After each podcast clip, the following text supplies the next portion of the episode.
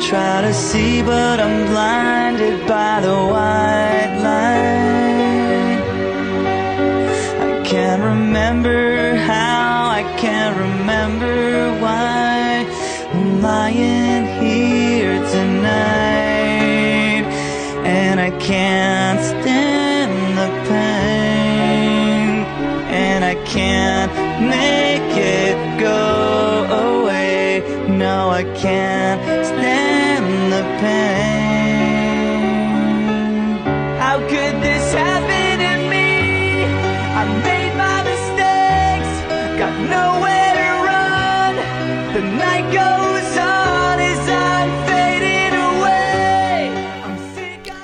¿Qué tal? Muy buenas tardes, sean todos ustedes bienvenidos en este martes 25 de octubre del 2022 a Círculo de Espera Radio. Un servidor Armando Esquivel le agradece como todos los días de lunes a viernes que nos permita acompañarlo para hablar de lo mejor del béisbol, lo reciente del béisbol, las novedades del béisbol. Aquí se puede usted enterar eh, de todo un poco en este eh, podcast que hacemos para Spotify y también lo puede escuchar a través, que también puede escuchar usted a través de la radio, Círculo de Espera Radio, en la radio, en la número uno, en la 104.9 de frecuencia modulada FM en Tijuana y también en Ensenada, en la rancherita 89.1. Son eh, el lugar para escuchar Círculo de Espera en la radio y si no lo puede usted escuchar en vivo en la radio, lo puede hacer, ya le decía yo, en nuestro podcast en Spotify.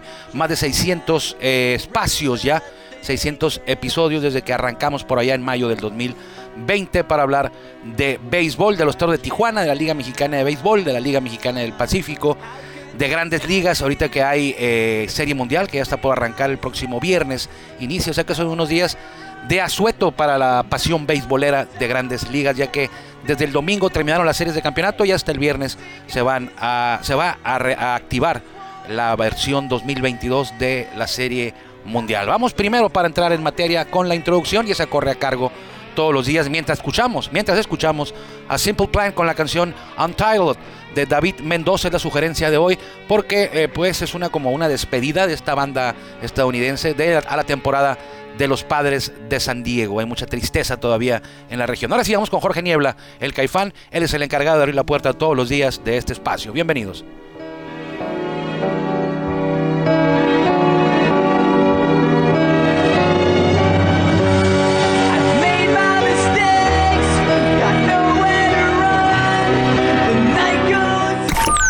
Estamos en el círculo de espera. Acompáñanos a tomar turno y hablar de béisbol con un toque relajado.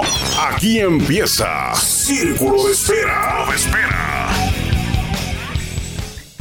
Muchas gracias a Jorge Niebla, el Caifán. Muchas gracias a Alejandro Campos en los controles de Círculo de Espera este día. Y muchas gracias principalmente a usted por permitirnos a nosotros que lo acompañemos a hablar de béisbol en esta tarde soleada de martes 25 de octubre del 2022 desde Tijuana, Baja California. Ayer, eh, ayer por la, por la noche, porque esos son los horarios vampirescos que manejo yo. Eh, ya después de que terminan los noticieros nocturnos ahí en, en los canales de Tijuana, en los canales de San Diego, ABC, CBS, Fox, M- eh, NBC, ya después de catástrofes aéreas en, en- en Discovery, uno de mis programas favoritos. No me gusta viajar en avión y menos si me pongo a ver las- los programas de catástrofes aéreas. Eh, pero bueno, después de esas horas ya por ahí de cuando los primeros minutos de un nuevo día, eh, me da por sacar estadísticas de mexicanos en grandes ligas, de los toros de Tijuana, de la Liga Mexicana de Béisbol, y tengo una recopilación enorme de datos que no las encuentra usted en ningún lado, porque sí las encuentra, pero tiene que recopilarlas y le va a llevar horas. Y ayer arranqué otra para tener documentado qué lanzadores, eh, los lanzadores mexicanos que jugaron en grandes ligas, a qué paisanos le lanzaron, valga la redundancia. ¿Qué pitchers mexicanos? eh, todos los pitchers mexicanos para saber a qué bateadores mexicanos le lanzaron. Es decir, por ejemplo, Fernando Valenzuela, a qué bateadores mexicanos le lanzó. Y así me encontré con varias cosas muy curiosas. Apenas voy empezando porque imagínese usted tener que abrir toda la historia de Fernando Valenzuela y revisar a cada uno de los bateadores a los que enfrentó. Me fui al más grande, Fernando Valenzuela. Fue el que más bateadores enfrentó. Ir ahí viendo uno por uno ir marcando y haciéndole copy-paste para pasarlo a mi archivo de Word cuando me encuentro con un bateador mexicano, pero fui un poquito más lejos y, y por ejemplo, el primer pitcher mexicano en grandes ligas fue Jesse Flores. Ese lanzador no duró mucho en grandes ligas, no le lanzó a ningún mexicano porque en esos años, por allá por los 30, no había, tan, no había tantos mexicanos jugando por allá. A Jesse Flores no le tocó enfrentarse ni al Chile Gómez ni a Melo Almada. Eh, pero aunque no enfrentó a mexicanos, se me hizo curioso y lo, y lo, y lo guardé en, el archivo. Eh, Jesse Flores le pisó a Joe DiMaggio y a Yogi Berra. Memo Luna, pues no, tampoco le pichó a ningún mexicano, ni Bob Greenwood. Pero por ejemplo, Bob Greenwood, que fue nacido en México, le lanzó a Jackie Robinson, a Willie Mays, a Pee Wee Reese, a Duke Snyder y a Don Zimmer. Don Zimmer, el mismo que era el, el coach de los Yankees, que lo tumbó por ahí Pedro Martínez. Eh, ese, el soldadito Zimmer. Y ya el primer pitcher mexicano que le tocó enfrentar a un paisano en la gran carpa fue Marcelino Solís, el potosino, nació en Real de 14. Eh, ya falleció hace por ahí de 15 años más o menos, un poquito más por ahí. Eh, está, descansa en paz ahí en el parque, en el cementerio, en el Panteón El Carmen en Monterrey, pero él nació en Real de 14. Eh, muchos conocen a ese pueblo mágico, Real de 14, por otras cosas que no tienen nada que ver con el béisbol, por el peyote, el Real de 14, pueblo mágico. Pues Marcelino Solís fue el primer mexicano en lanzarle a otro mexicano. Él le pichó a Rubén Amaro y es el primero en la historia entre los mexicanos lanzadores que enfrentaron a algún bateador mexicano. Eh, Vicente Romo también le lanzó a Rubén Amaro, pero Vicente Romo le lanzó a varios eh, mexicanos el huevo Romo. El primero, pues a Rubén Amaro, pero también le tocó lanzarle a Mario Mendoza, manos de seda, a Maximino León, que era pitcher, pero bateaban. A Aurelio Rodríguez también lo enfrentó. A Celerino Sánchez, el huevo Romo, también lo enfrentó. Y a Alex Treviño, así como a Héctor Torres. El huevo también, el huevo se midió a muchas estrellas. Eh, Horacio Piña, Horacio Piña le pisó a Mario Mendoza, a Jorge Horta, Charolito, a Aurelio Rodríguez, le tocó pisarle a Vicente Romo. Vicente también bateaba en esos años. José Peña no le lanzó a ningún mexicano el peluche, pero Cecilio Acosta sí. Él le tiró a Aurelio Rodríguez y a Luis Gómez. Luis Gómez, eh, que nació en Guadalajara, pero muy temprano en su edad, muy niño. Se fue a vivir a Estados Unidos, igual que Mel Almada, así pasó. Y es este, pues es más estadounidense que mexicana, aunque nació en México. Él es mexicano de nacimiento, pero toda su vida de la infancia la pasó en Estados Unidos Luis Gómez, que no por eso deja de ser mexicano. Y algo que me llamó la atención eh, fue que, por ejemplo, Marcelino Solís, Vicente Romo, Horacio Piña y José El Peluche Peña, esos cuatro lanzadores mexicanos, le lanzaron, valga la redundancia otra vez, a Hank Aaron. Los cuatro. Si mal no recuerdo, Hank Aaron le pegó cuadrangular. Está en la lista. Vicente Romo está en la lista de Hank Aaron, de cuadrangulares. Pero qué curioso, ¿no? O sea, una estrella como esa y cuatro mexicanos lo enfrentaron en el montículo. Entre los que enfrentó eh, Vicente Romo está también a Luis Aparicio, a Dusty Baker, que está, es el manager ahorita de los Astros de Houston, a Johnny Bench, a Lou Brook, Lou Brock, al papá de Barry Bonds, Bobby Bonds, a Bert Campaneris, a Rod Carew, a Gary Carter, a Dave Concepción, Concepción perdón, a Andrew Dawson, a Carlton Fisk, a Ken Griffey papá, a Reggie Jackson, a Mickey Mantle, de hecho lo ponchó, eh, Turman Munson, Tony Oliva, Tim Brains, Pete Rose, Ryan Samber, Ron Santo, Mike Smith, Diego Seguí, que luego tiró un juego sin hit en México, Diego Seguí. Ted se acaba de ingresar al Salón de la Fama, al viejito Stargell y a Carl Jatremski. Y lo de Mickey Mantle es una eh, anécdota aparte del huevo Romo. Eh, pero yo no, yo, no sabía, yo sabía que Vicente Romo le había lanzado a Mickey Mantle. Sí, sí sabía de eso. Y ayer, fíjese, por hacer esta, esta, esta estadística, esta recopilación, mejor dicho, me enteré de que no fue el único pitcher mexicano que le lanzó a Mickey Mantle, hubo otro. Por lo menos ahorita, es que apenas voy en.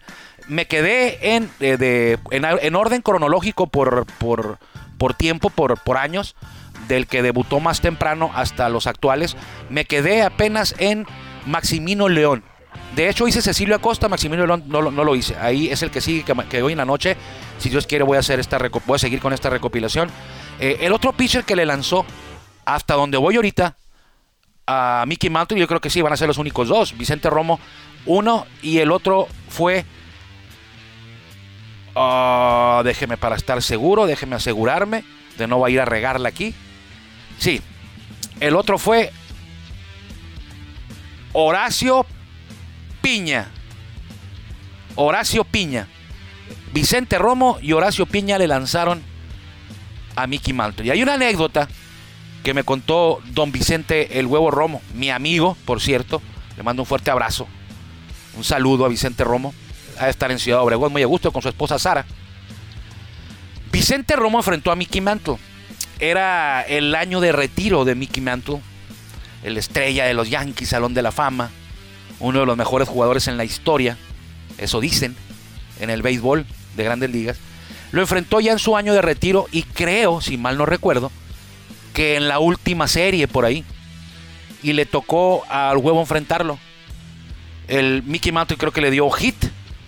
Pero en el último turno que tomó Mickey Mantle contra el huevo Romo, el huevo lo ponchó. Y hizo abanicar al señor Mickey Mantle, el huevo Romo. Un joven Vicente Romo. Y al día siguiente o a los dos días, eh, Mickey Mantle confirmó que se retiraba. Que se retiraba del béisbol. Ya iba a terminar la temporada. Y dicen por ahí en son de broma. Le daban carrilla, le siguen dando carrilla al huevo Romo con, ese, con esa anécdota. eh, carrilla sana. Que dice, no, pues es que Mickey Mantle, cuando lo ponchó el huevo Romo, dijo, ya no tengo nada que hacer aquí. Me ponchó el huevo Romo, ya. Ya mejor, mejor me retiro. Y todavía se, le, dicen al huevo Romo, se la recuerdan. Eh, y el huevo dice, bueno, pero lo ponché.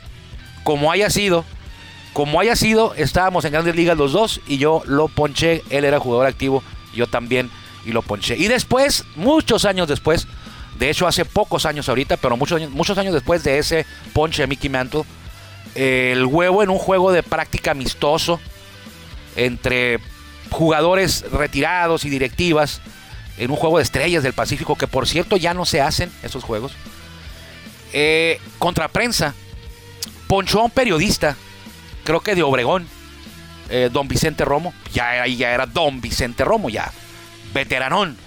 Vamos a decir que fue hace unos 10 años, tendría el huevo como unos 68, 70 por ahí. 70, ses- entre 60 y 70 al final. Finales 60, principios 70. Lo ponchó, ponchó a un periodista, huevo Romo, y andaba muy triste el periodista, dicen por ahí, después de haber sido ponchado por una, por una recta de, vamos a decir, unos 50 millas de las que tiraba ya el huevo Romo en esos años. Ya muy grande el señor. Eh, no se vaya a molestar, huevo, eh. Estoy jugando aquí. Pero la anécdota es cierta. Lo poncharon al periodista y andaba muy triste ahí en la carne asada después. Y, no, pues es que me ponchó el huevo, que no sé qué. Y se acercó el huevo y le dice, amigo, no se agüite, no se ponga triste, hombre, no pasa nada. Con esa misma pichada que te ponchaste tú, se ponchó también Mickey Mantle. Sea que no se agüite. y ahí quedó esa frase del huevo romo que le dijo, no te agüites, hombre, con ese mismo pichó hice abanicar a Mickey Mantle que no te hubieras ponchado tú.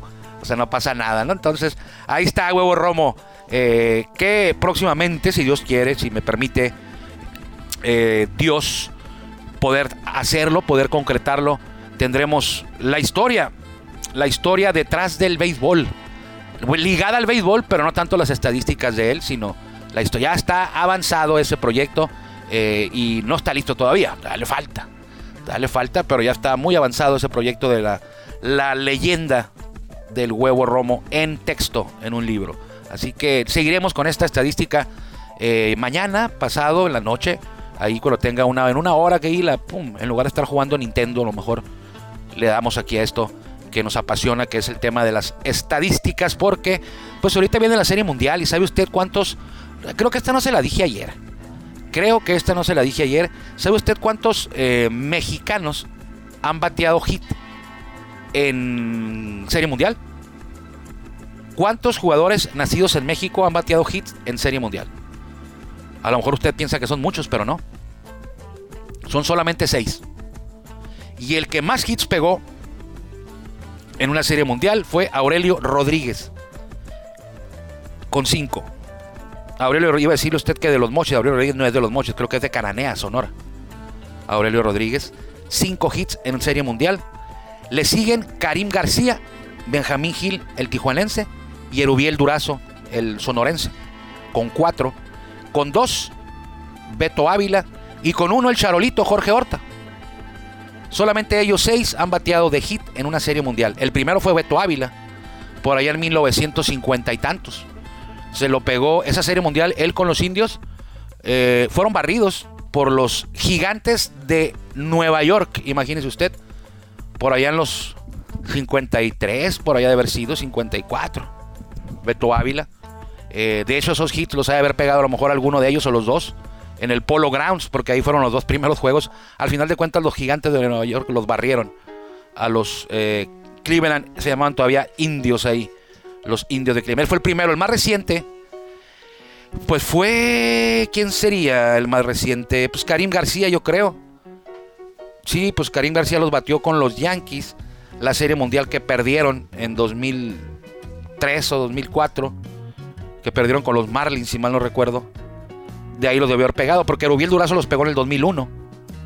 Jugó la única serie mundial que jugó Rubiel Durazo en el 2001 y Benjamín Gil en el 2002, con Angelitos contra Gigantes. Erubiel la ganó, Benjamín también, Karim la perdió, Beto Ávila la perdió, Jorge Horta ganó la serie mundial que disputó y Aurelio Rodríguez en el 81 pues la perdió. Fue contra los Dodgers. ¿Cuántos mexicanos? En total son solamente 20 hits de mexicanos en serie mundial, entre ellos 6. Le dije yo que Aurelio Rodríguez, el que más pegó, con 5. ¿Cuántos mexicanos han pegado cuadrangular en Serie Mundial? Vinicio Castilla no pegó hits en Serie Mundial porque nunca jugó Serie Mundial. Vini Castilla no jugó Serie Mundial. Vini Castilla es el que tiene más hits en playoff entre los mexicanos, entre los nacidos en México. Pero nunca jugó Serie Mundial. Vini Castilla batió 21 hits en playoff. Erubiel Durazo 11. Pero en Serie Mundial, Castilla no participó nunca y Durazo pegó 4. Aurelio Ríos pegó 5. Pero bueno, ¿cuántos jugadores mexicanos tienen al menos un cuadrangular, un jonrón en Serie Mundial? ¿Ya le pensó? Ninguno. Ninguno. Está vacante todavía. Se busca. Se busca quién sea el primero en batear un cuadrangular entre los mexicanos en una serie mundial. Y hay mucho material ahorita, por ahí está Luis Urias cuando llegue a una serie mundial. Está Isaac Paredes con los Rays, Urias con los cerveceros, Paredes con los Rays. Eh, Alejandro Kirk, el paisano tijuanense con los azulejos, es otro candidato a pegar un cuadrangular. Joy Meneses, por ahí anda ya, a lo mejor un día llegan los nacionales a una serie mundial. O Esteban Quirós con los eh, cachorros. Eh, Ramón Urias con los Orioles. Le falta rato a los Orioles. No, este año jugaron bien los Orioles. Eh, ¿Quién más anda por ahí? Hay varios, hay varios. Se me va de pasar. Alejo López con los Rojos. Puede ser. Yo, este, Jonathan Aranda con los Rays también. Entonces, está vacante todavía. Estamos por conocer quién va a ser el primero. Quién va a ser el, el- el- guapo que va a conectar el primer cuadrangular entre los nacidos en México en una serie mundial. Ninguno. Eh, en playoff, bueno, el Vini conectó cinco en playoff. Ninguno de ellos en la serie mundial. Y Erubiel Durazo, Erubiel Durazo que sí jugó en serie mundial, eh, suma dos o sumó dos en playoff. Solamente dos mexicanos nacidos en México. Al decir nacidos en México, es que hayan nacido en México, literal. Y esto elimina de, elimina de este listado a Adrián González y a Jorge Cantú. Ellos no nacieron en México. Y para grandes ligas no son considerados mexicanos. Para mí sí. Oye, Jorge Cantú es más mexicano que, el mole, mi compadrito. Pero nació en McAllen, Texas. Y Adrián nació en San Diego, o en la nació en California, en San Diego, en Los Ángeles. Entonces, no son considerados eh, como mexicanos, no nacieron aquí. Aunque aquí vivieron. Eh, gran parte de su vida, su vida eh, sobre todo Jorge Cantú, que creo que nomás nació allá y toda la vida aquí. Adrián sí, sí, sí vivió un rato, muchos años allá en Estados Unidos, algunos acá en Tijuana, pero bueno, ahí se la dejo esta estadística de hoy. Me, llevó varias horas sacarla, de hecho la de los pitchers contra rivales mexicanos, pues apenas voy quizá por ahí del 15%, un poquito menos, a, pesar de la hora que le invertió más. Pero va a quedar. Va a quedar. Vámonos a las eh, series mundiales, porque ya le decía yo que arranca el viernes la serie mundial entre Phillies y Astros. ¿Quién le gusta a usted? Yo le voy a los Phillies porque no me caen los Astros, ya le dije. No me caen. No me caen los Astros, le voy a los Phillies. No porque los Phillies le hayan ganado a los padres. No por eso. Yo le voy a los Dodgers. Los padres los eliminaron, pero no hay este. No hard feelings, como dicen por ahí. No, no pasa nada. Eh, le voy a los Phillies porque los Astros no me caen. Eh, si hubiera sido Phillies Yankees, le iba a ir a Phillies. Los Yankees no me caen. ¿A qué equipo no me caen a mí? De la- a ver, ¿de qué equipo no me gustan? No me gusta Astros, no me gusta Yankees y no me gusta Medias Rojas. Ninguno de ellos tres en la Liga Americana. En la Liga Nacional no me gusta Gigantes. Gigantes no los, no los, no los, no los soporto, Gigantes. Por el tema de que yo soy Doyer. Eh, padres, padres tampoco me caen muy bien. Sobre todo ahora con Manny Machado, no me, no me caen muy bien. Pero los gigantes es el uno que no me caen. Eh, los cardenales tampoco me gustan mucho, ¿eh? ¿Será por Yadier Molina? Yo creo que sí. Pero no, aparte eso de los cardenales viene desde los 80 porque eran. Cada rato le ganaban a los Dodgers los cardenales. Aquellos cardenales de Whitey Herzog, eh, que los dirigía Whitey Herzog, donde andaba pues, Willie McGee, andaba por ahí Jack Clark, eh, John Tudor, el zurdo, aquel que siempre nos arreglaba. Eh, creo que hasta Tommy Hare, eh, Vince Coleman. No, no, no los, no los pasaba. No me gustaban. Entonces, Cardenales, Padres y Gigantes. Eh, y en la americana, Media Rojas, Yankees y Astros. Esos seis equipos, no me verá usted algún, no me verá usted con una gorra de ellos. O sería muy raro que me viera con una gorra de ellos. Porque bueno. El, viernes entonces arranca. El horario de los juegos va a ser a las 5 de la tarde. De aquí de Tijuana. El primero y el segundo se van a desarrollar en el, el Minute Maid Park de Houston. Y los siguientes tres, el quinto de ser necesario, los siguientes tres juegos, el 1 y el 2 sí van a ser necesarios. En la siguiente, el 3 y el 4 sí van a ser necesarios, el quinto no. Ojalá no sea barrida, imagínense si de por sí no es muy atractivo ver a Astros Phillies en una serie mundial y luego en barrida, pues menos, ¿no? Ojalá que sea interesante, yo creo que sí. El primer juego no han anunciado todavía, no que yo sepa quiénes van a lanzar, pero eh, le pudiera adelantar yo que por los Astros va a ser Justin Verlander. No, no hay de otra, va a ser él. Bueno, sí hay de otra, pero a como está la rotación, trabajada normal, normal normalmente, descansada, va a ser Justin Verlander. Y por los Phillies debe ser Aaron Nola, porque Zach Wheeler tiró el domingo. Entonces, aunque podría lanzar el viernes, pues tiene más descanso Aaron Nola. Y va a ser Aaron Nola el primero y el segundo va a ser eh, Zach Wheeler el, sábado. Y por los Astros va a ser Verlander y el segundo va a ser Framber Valdez, de mí se acuerda, si no, no los han anunciado, pero así debe ser. Así debe ser. ¿Cuántas series mundiales eh, han ganado los Astros de Houston? Solamente una, la del 2017. Se coronaron en 2017 y perdieron, han perdido tres. La del 2005, aquella que perdieron por barrida, los dirigía Phil Garner. La perdieron contra los Medias Blancas. Ozzy Guillén era el manager del equipo. Ahí andaba José Contreras, me acuerdo. Con esos Medias Blancas. 2019 la volvieron a perder los Astros contra los Nacionales de Washington. Y el año pasado también la perdieron. Usted se acuerda muy bien. Contra los Bravos de Atlanta. En el caso de los Phillies, han ganado dos. En el 80 le ganaron a, a los Royals. Creo que sí. Creo que le ganaron a los Royals en el 80, si mal no recuerdo. Yo sé que perdieron en el 83 contra Orioles, 4-1, pero en el 80 creo que la ganaron a los eh, Royals de Kansas City. Luego la ganarían la segunda vez, la segunda ocasión que ganaron fue en el 2008. Ganaron su segunda serie mundial. Esa ya, ya usted se acuerda de ello. Ya andaba ahí por ahí Roy Halladay. Le ganaron a los Rays de Tampa Bay con Charlie Manuel dirigiendo a los Tampa Bay, que en- a los Tampa Bay Rays, que en esos años, años de los dirigía Joe Maddon. Perdieron también eh, en, el, noven- en el 2009, la perdieron los, eh, contra los Yankees, los Phillies. Y también habían perdido una, aquella de que, traían a, a, a- Wild Thing, a, John, a, Wild a Mitch Williams como cerrador. Y también andaba por ahí John Crack, no, recuerdo si también Lenny Dystra.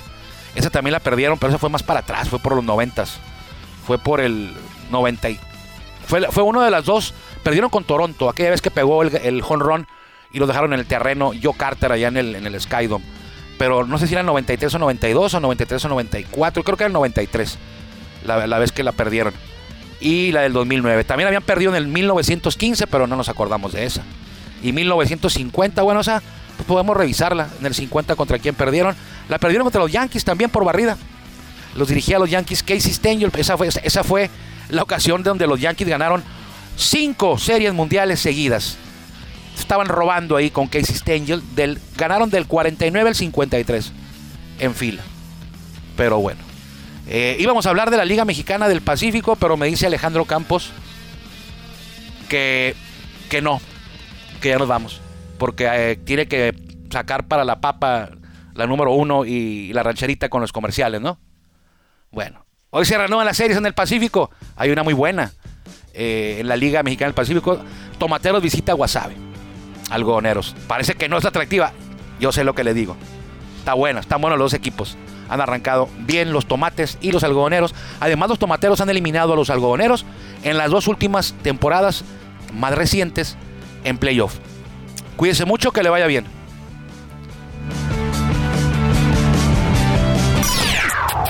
Gracias por acompañarnos en el Círculo de Espera. Nos escuchamos próximamente. Círculo de Espera.